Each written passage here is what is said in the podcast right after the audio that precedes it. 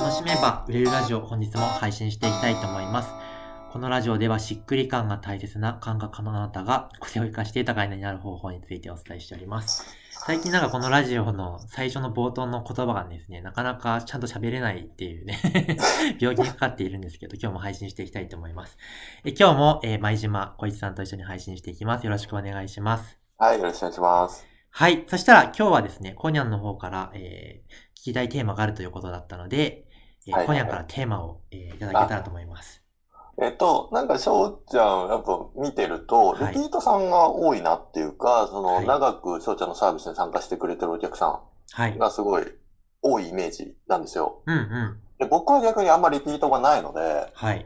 からなんかその辺の違いというか、なんかどうやってそういう風になんかリピートってやっぱ濃いファンだと思うので、あ、はいずっとここに関わってたいっていう思いがあるからはい。参加するじゃないですか。うんうんうん。だからどうしたらそういうお客さんがついてくるのかというか、なるほどなんか意識してるとことか、ポイントだったりとか、関係性の作り方とか、はいはいはいはい。あればっていう。なるほど。はい、ありがとうございます。えー、っと、そうですね。まず、自分の中で関わり続ける理由は何かっていうのが明確であることが大事だと思ってまして、うんと、ま、まずビジネスの話で言うと、なんかまず基礎が身につくのが1年だと思ってるんですよね。だから、はいはいはい。えー半年、塾は半年なんだけど、うん。基礎が身につかないんですよ。その、うんなんだろう。雰囲気はわかるし、ある程度結果が出る人は出るんだけど、それがまだ定着しているところまではいけないわけなんですよね。だから、うん。えーそういう半年まででいけるのはここです。でもその後リピートしてもらうことによって、じゃあそれを使い、ノウハウを使いこなすところだったり、うん。えー自分自身である程度現代地を把握して改善していくというところまで、えーいけたりとか、板についてきますよっていうことをまず入り口で伝えているみたいなことは最近意識してたり。ああ、最初に伝えてるんだ、そのカリキュラムというか、流れというか。そうですね。あなたの場合だったらこれぐらい関わるとこういうところいけますね、みたいなところは、うん、だからその、プラン半ニングしてあげる感じなんだね。そうですね。なんかその、最初で、この半年がゴールじゃないです。その先に、もうまだなんか先あるよみたいなことは、うん。えー、まあ最近は先に伝えるようにしてますね。それも、なんか講座の中でも、やっぱり、うん、長く関われた方が成長するなっていうのをすごく自分自身がその、なんか実感してるというか。実感していて、うんい。かに長く関われるようにするのかっていうのを、まあ、結構うん模索中、まあ、現在も模索中ではあるんですけど、うん。まあ、なので、えっと、っていうことと、あとはまあ、あれですね、先にレールレールを引くっていうのはありまして、うん。えっと、あえて、もう契約終わってるよね、その時っていう時の話のプランの話とか、じゃあ半年後はこういうふうにやっていこうか、1年後はこうかなとか、うん1年半後はこんな感じかなみたいなことを、うん。えー、その時契約続いてるかどうかわからないのに、うん。相手その未来に対して動線を引くんですよね。うん。っていう話を、まあ、継続コンサルの人だったら、えーちょいちょいそういう話をし、組み込んでいくと、その先も翔ちゃんが近くにいるなっていう、なんか、あ、そう、イメージを馴染ませていくと。イメージを作っていくみたいな。ああ、なるほどね。うん。とか、まあ、で、終わるときに、まあ、うん、どうする？続ける？続けない？みたいな話はあるわけですけど、続けるとしたら、まあ、こうんんな形がいいかなっていうのがこれまでと同じ頻度はもういらなかったらまあもういらないよね。でも月1ぐらいでチューニングできるとあなたにはこういう風になっていいんじゃないかなみたいな話とか、そこは相手の状況に合わせて、うんとうん自分が関わり続けられるとしたら何ができるのか、どう役に立てるのかっていうのを、うん。えー話すようにとかはしてますね。じゃあ結構その人によってその続けていくときってやっぱプランが違うのかな？その違いますね。違うし、プランが同じでも、う。うんーん、おすすめす、あなたはこれはやんなく、いらないと思うよとかも言いますかね。だから、これぐらいの関わりがいいかなみたいな。うん。じゃあ例えば月1ぐらいがいいのかうん、うんうん。まあ毎週でもやっぱやってった方がいいよね、みたいな人とかもいるわけだもんね。そうですね。ああ、なるほどね。だから2ヶ月に1回とかになる人もいるんですよ。はいはいはいはい。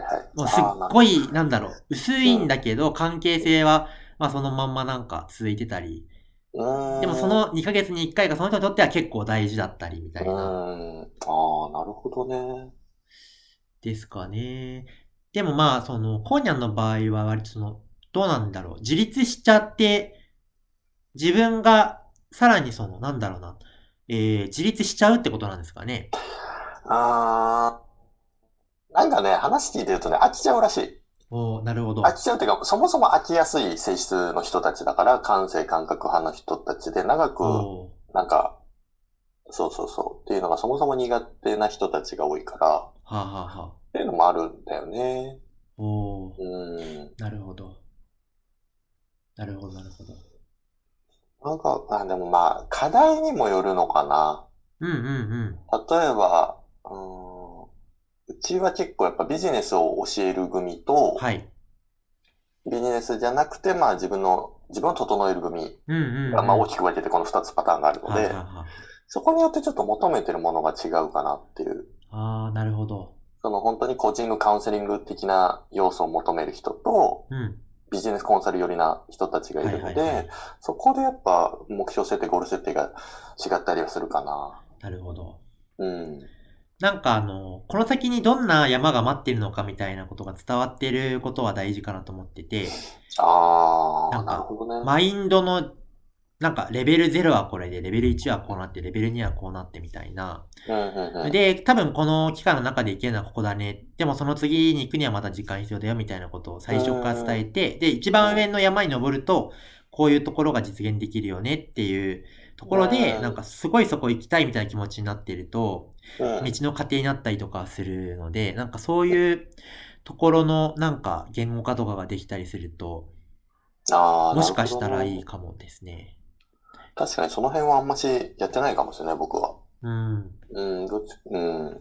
確かまあ僕の場合ビジネスだと、なんかに。うん。ステージが6段階あると言っていて、うーん。うーんと、1から4までぐらいやったら早くて1年でいける場合もあるけど大体いけないと。うん。で、も、えーっと、さらにまあ4まで行った人も、レベル5の段階っていうのは結構時間かけながら半年1年とかでやっていく感じだから、うん。まあそこまで行くと自分が省エネで自然と売れていって、まあなんかその、積み上がっていくような、なんだろう、ストレスの少なく、一生続けたいと思うビジネスがだんだんと形になっていきます。みたいな段階がレベル5なんだけど、みたいな。っ。ていうのは、あ一応言語化してはいますかね。そういうのがあるともしかしたら、ああ、なるほどね。うん。なるほど。そういうのがあるとやっぱイメージしやすくて、じゃあそこに行くにはっていう自分のペースとかその人が考えたりとか一緒に考えたりしてってなると、じゃあこんぐらいの期間必要だよねっていう感じで、その人のペースに合わせて進めていけるみたいな。そうですね。あとあれかな、根本的に自分じゃなきゃいけない理由っていうのを言語化するのはすごく重要で、はいはいはいはい。えーどうして他じゃいけなくて自分じゃなきゃいけないのかっていうのが、明白であればあるほど、他にそもそも行き場所がないうん。みたいなところはあって、まあ、僕の場合は、何ですかね、その、正しくても、最新ノウハウでもすごくても、じうんそれだけじゃ実行できなくて、自分の感覚ありきで、あの、ビジネスをするっていう感じだったりするんで、うん。あーまず、あんまりその、スタンスでビジネスを教えてくれる人って、まあ、そんなに現状いないんですよね。はいはいはい。確かにいないよね。そこには、だからそこ、それが絶対いいっていう人って、うん。他に行くと、うん、あ、その、どうかな、スタンスがもうすごくできてて、自分でその、自分のしっくり感合わせて選択、自分でできますよっていうところまで育ってしまえば、うん。他のところでもちゃんと吸収できるんですけど、はいはい。それがない段階だと、他に行くと、その自分の根が張ってない段階で他行っちゃうと崩れちゃうので、うんうんまあ、そこまでは、まあ、翔太塾とか個別コンサルでうん固めてるところまでは行きたいよねっていうのはあるんですよね。うん。まあ、その自分じゃなきゃいけないお客さんが誰でなぜ自分のところじゃなきゃいけないのかみたいなところがうん。明確だと、まあ、そのままリピートする理由になっていくのかなっていうのはありますよね。うん。なるほどね。うん。ほうほうほう。いやー、考えてますね。考えてますね。考えてますよ。考えてますね。なんか感覚派という売りなのに。あそうですよ。だから僕が考えないとダメじゃないですか。あ、なるほどね。そうかそうかそうそうそうかそうかその人たちに向けて、どうハマるかっていうものを作るそうそうそう、だから僕が、いや、そ感覚でやるんだけど、感覚だけだとうまくいかないよねって話だから。うん、はい、そうだよね。感覚じゃダメなところはどこなのよっていうのをうん一緒にやりましょうって話なんで。その感覚を、感覚派の人がその性質を生かしていくためには、っていうことを伝えてるわけだよね。そうです、そうです、そうです。なるほどね。はいす。ごいな、俺、そこまで全然考えてないわ。俺結構ノリと勢いでやっちゃう人だかはい。まあ、ちょっと自分も今年すごい考えてきた感じです。ら。なるほど。はい。じゃあ、今日はそんな感じですかね。はい。あはいりがとうございます。